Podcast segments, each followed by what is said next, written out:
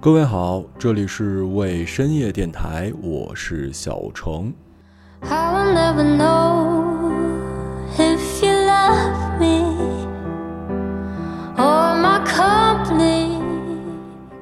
每次电影正片开始之前，电影院呢都会播放一段火灾安全的宣传视频，不管什么形式，里面都会明确的提示大家安全出口的位置。每次出差住酒店，走廊上也会写着整个楼层的安全出口在哪儿。每次深夜加班回家到楼下的时候，都会在安全通道里看到有绿色的灯光闪烁。虽然看不清具体的字，但我知道那上面写着“安全出口”。正常来说，任何一栋建筑、一个空间都应该有这个提示。这四个字其实很频繁地出现在我们的生活中，可我们对他们又似乎很陌生。因为平静的生活里，很少有人会走没有电梯的安全楼梯，很多人一辈子也不会遇上电影院、住宅起火、飞机、火车、大巴事故，自然也就忽略了这个东西的意义。生活里的事故我们很难遇到，但生命里的危险时刻，确实没有人能够幸免。你有自己的安全出口吗？你的逃生路线又是怎么样的呢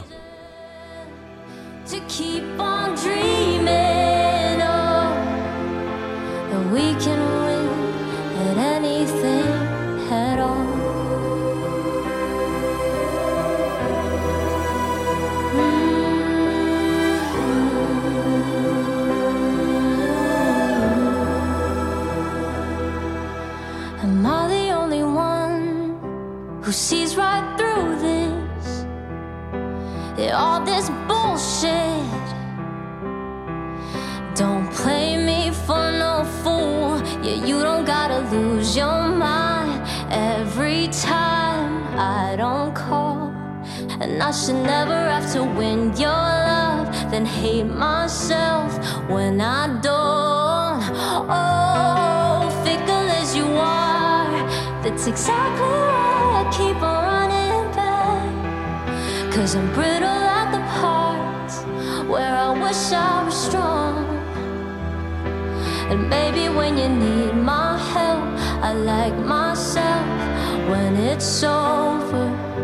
But later in the light, you go dark and and I need closure.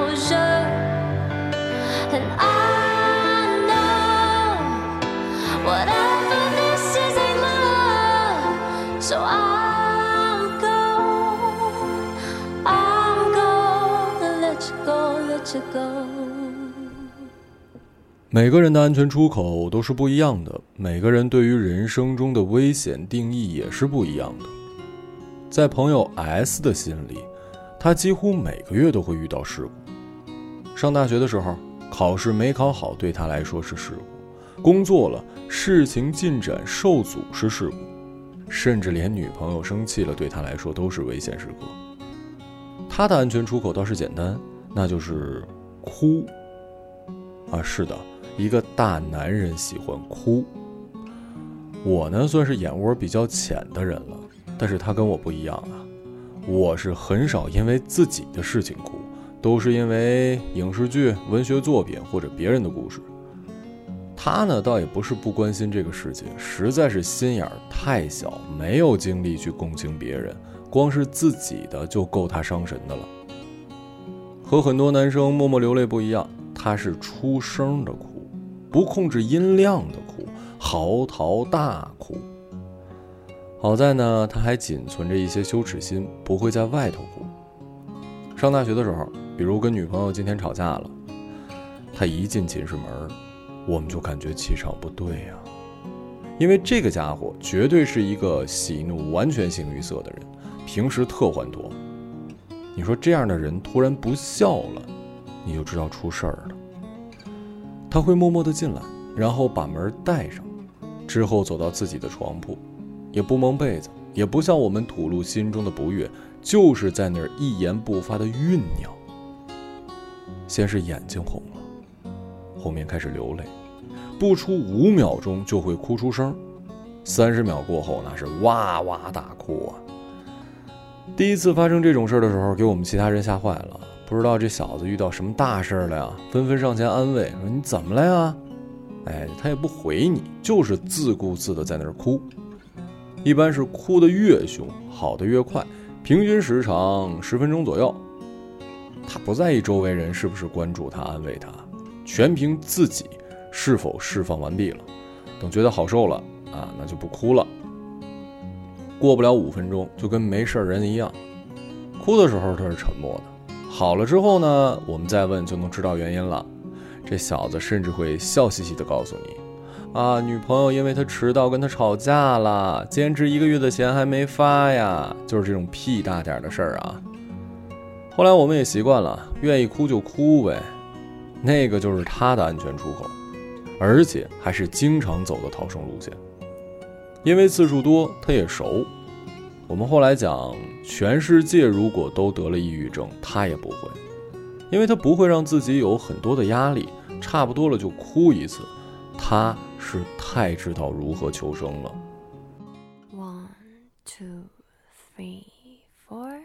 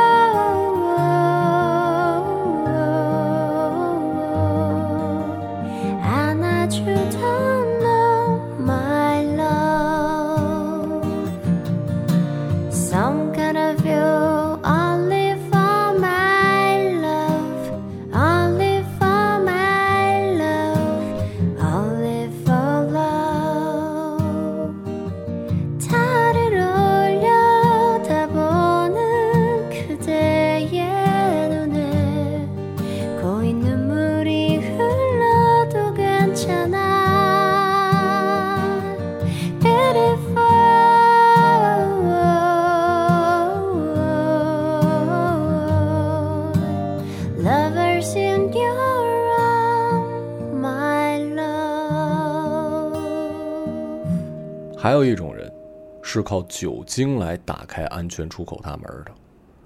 我当然是不推荐这种行为了啊，毕竟呢，这东西伤身体，尤其是未成年，那么就不应该喝酒。这种方式也是通常发生在中年人、老年人身上，因为我觉得年轻的时候很少有人真的爱喝酒，都是为了逞能啊、拼酒，那种喝多了不算啊。我们家开饭店的，所以我见过太多失意的男人了。这种人通常在四十到六十岁之间微微秃顶。到了这个岁数，没有获得世俗意义上的成功，上有老下有小，公司领导骂，家里老婆嫌，因为没啥赚大钱的能力，在家的话语权也就不强，这就导致连孩子都瞧不上他这老爸。人到中年，同龄的朋友都跟自己差不多，你说找人聊天啊，家家都有难念的经，并且还不一定有时间出来。哭吗？那确实不是这个年龄段的人会有的选择了。于是乎，一个人去小饭馆喝酒就成为了他们的安全出口。经常是点个凉菜要碗面，这面很多人到走的时候可能就吃了两口，那盘凉菜也不会吃超过一半的。喝酒基本上啊都喝白的，因为他们来的目的就是为了要喝醉的。你啤酒想喝醉，那成本太高了，毕竟生活条件都一般嘛。另外，白酒可以更快的让人，呃，到达放下脸面的状态。通常，一杯二两半的白酒完全可以让他们打开安全通道了。那些平时你看着特别蔫儿的人，此时话就多了。你问跟谁说呀？店家老板呀？啊，我爸，因为不喝酒，特别受这些人的欢迎，因为你就不需要让酒了，是不是？而且这种状态下。人是希望和清醒的人聊天的，不像是酒桌上开心的喝酒，一群醉鬼相互吹牛。他们不会很醉，而且会在这个时候摘下面具跟你讲自己的故事。基本上前半段是当年勇，后半段是不如意。到了第二个阶段，如果店家很忙的话，他们就会到达自言自语的程度。当然了，说的话也是前半段当年勇，后半段不如意。我小的时候最讨厌这样的客人，因为花钱少，还耽误我爸妈下班。后来我爸跟我说过一次，他们其实挺可怜的，那是真的没人说话了。你陪他聊一个小时，对于他来说呢？对他来说呢？一觉醒来就又可以低下头，熬过这几个月的憋屈人生了。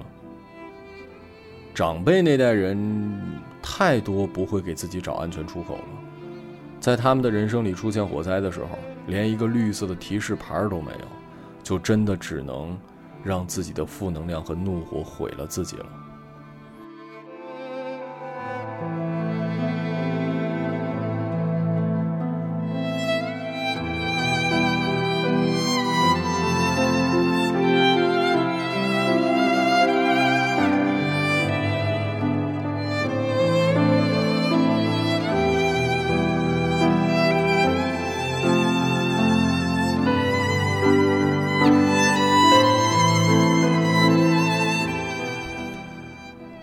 安全出口呢？说出来有一点做作，但确实是我黑暗中的那抹绿色。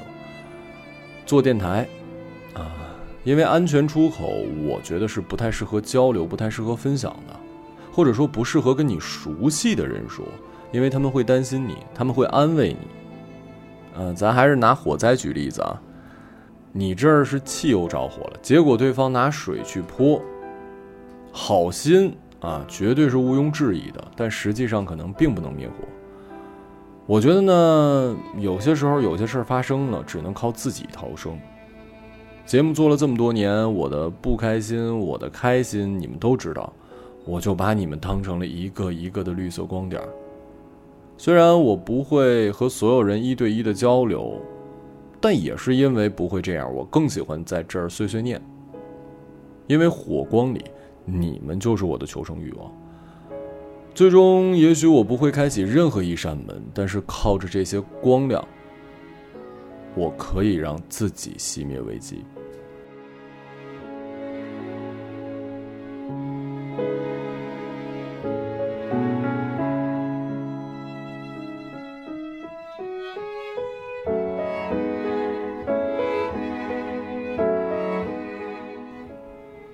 开心的是，也会有人把我当成那个安全出口，经常会在邮箱啊、微博私信啊、公众号的私信啊，收到你们或长或短的信。嗯，甚至有的在结尾会自己说：“小陈哥不用回我，我就是想跟你说说，说出来就好受了。”前几天我收到了目前为止最长的一封邮件，为了保护听众的隐私，呃，在这儿我就不说他的名字了。把他给我的信截取一部分给大家读读听吧。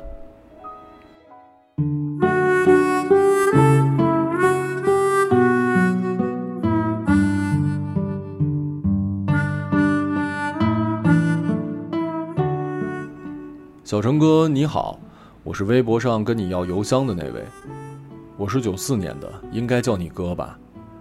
这么多天过去了，我终于决定不再拖延，赶紧把这封信写完。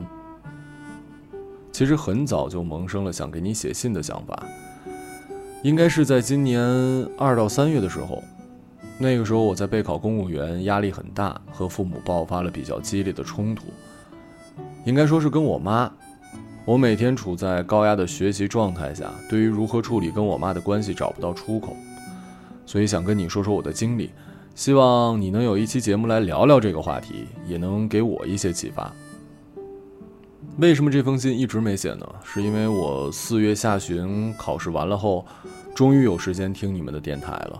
然后我发现你们有了自己的新电台，第一期节目是“爸妈比你以为的更希望你快乐”，我当时好惊讶。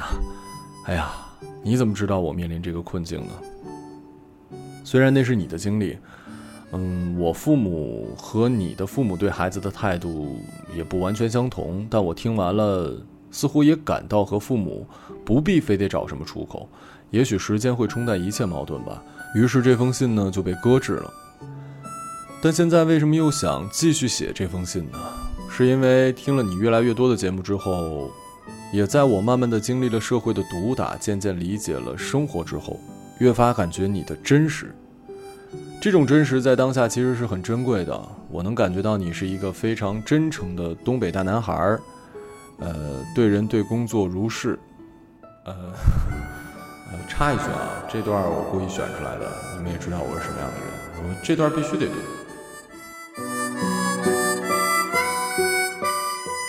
你的真诚应该也源于你的勇敢，我很佩服你能够向听众讲述自己的生活经历、成长经历，包括你也不避讳自己是一个从农村娃到城里小伙的蜕变。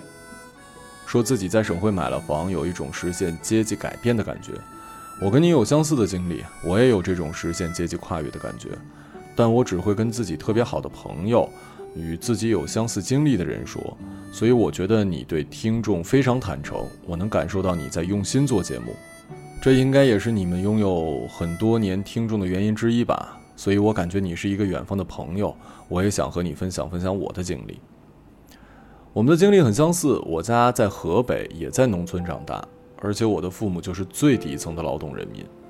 爷爷早年是塘沽盐场的工人，我爸哥三个，我叔接了我爷的班儿，算是半脱离了农村的土地。但我爸妈没什么好的营生，在我们小的时候，跟村里人一起承包了一个大棚种黄瓜，后来大家陆续不干了，由当时的五十家变成了现在的四五家，我们家就是其中之一。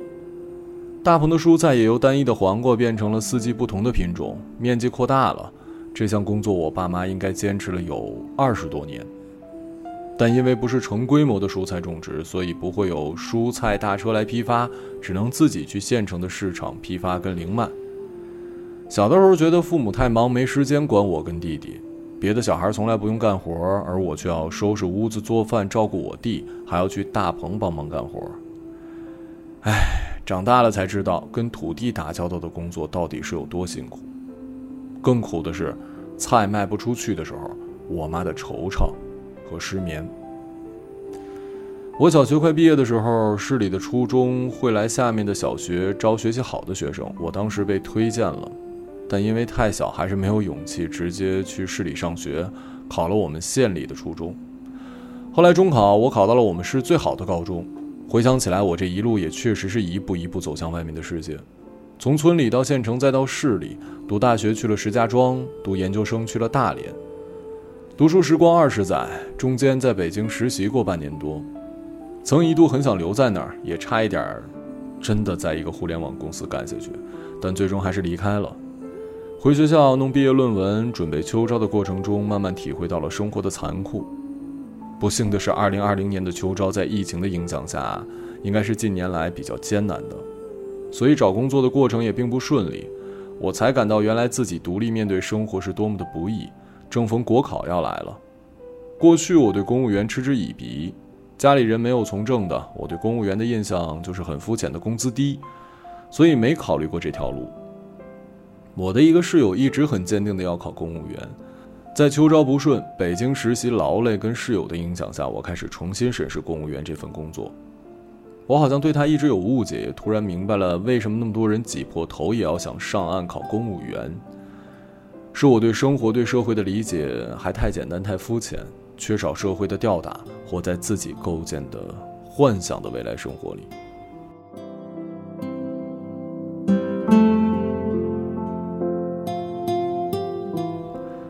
对读了研究生的孩子有更高的期望，是很多父母自然的心态。其实自己也是。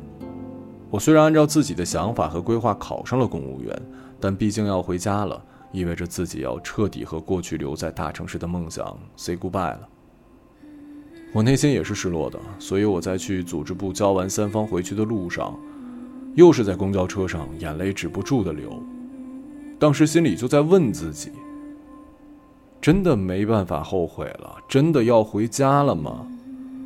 是我不够努力，没有足够的能力留在外面，这辈子真的要这么交代了吗？后来自己又痛哭了一场，才算是接受了这个现实。其实我跟我妈是很像的人，两个很像的人爆发冲突必然很激烈。我自己也是在面临毕业压力的时候，才对公务员有了更深的了解，改变了对他们的看法。我怎么能要求他一时间就接受了呢？哎，别人考上公务员还忙着高兴庆祝，而我跟我父母却在花时间接受这个现实。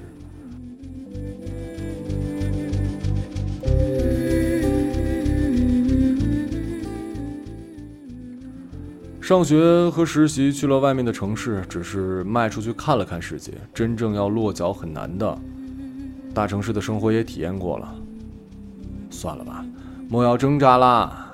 从村里到市里也算是实现了跨越了。希望以后我的孩子能在这个基础上有更好的发展吧。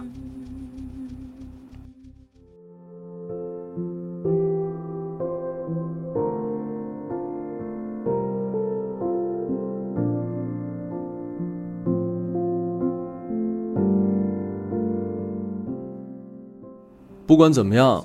不管你遇到了多么危险、多么麻烦的事故，都一定要找到自己的安全出口。灭火求生是你自己的事儿，但不要让自己在黑暗中、在火光中看不到安全出口的提示，因为有光就有希望。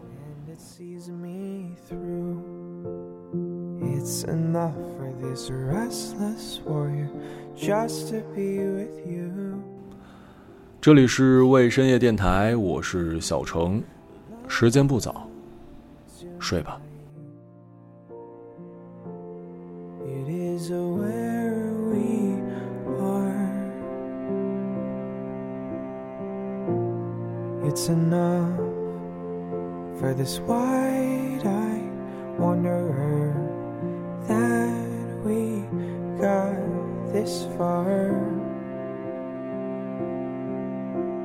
Can you feel the love tonight? How it's late to rest. It's enough to make kings and vagabonds believe the very best.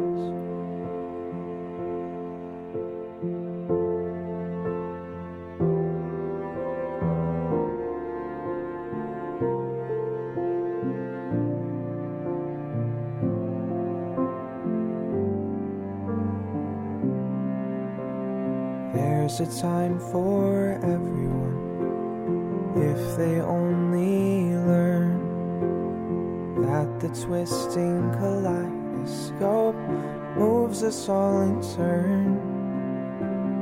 There's a rhyme and reason to the wild outdoors when the heart of this star-crossed Voyager beats in time with yours.